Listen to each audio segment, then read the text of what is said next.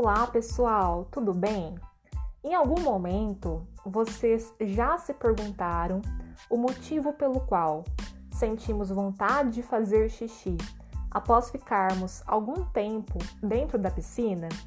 Bom, e se eu dissesse que esse é um mecanismo fisiológico utilizado pelo nosso organismo para manter-se funcionando adequadamente, mesmo embaixo d'água?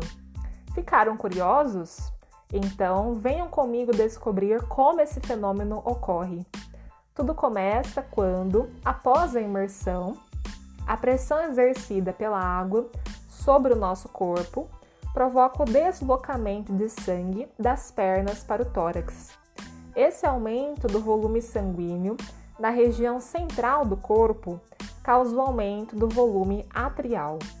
Logo, para reduzir a dilatação do átrio e assim proteger o coração, o sistema nervoso simpático diminui a sua atividade nos rins, facilitando a perda hídrica. Além disso, devido à redução da atividade dos hormônios vasopressina e aldosterona e da enzima renina, a perda de sódio é estimulada ao mesmo tempo em que a resistência vascular renal se reduz, o que significa que os vasos sanguíneos dos rins tornam-se mais permeáveis à passagem de água.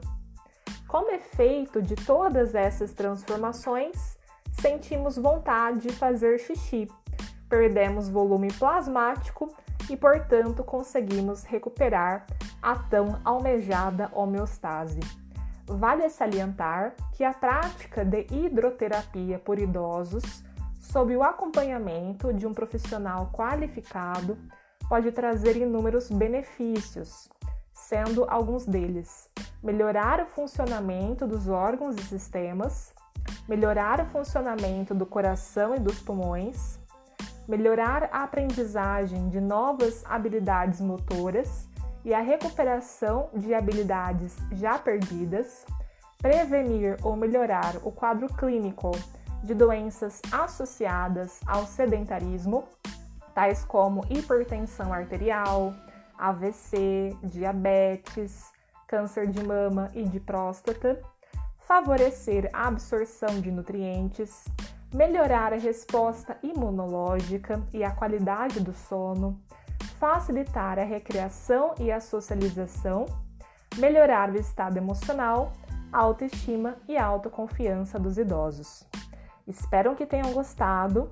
Meu nome é Vitória Gabriele Souza Geraldini e sou discente do terceiro período do curso de Medicina da Unifal, Campus Alfenas, Minas Gerais. Abraços!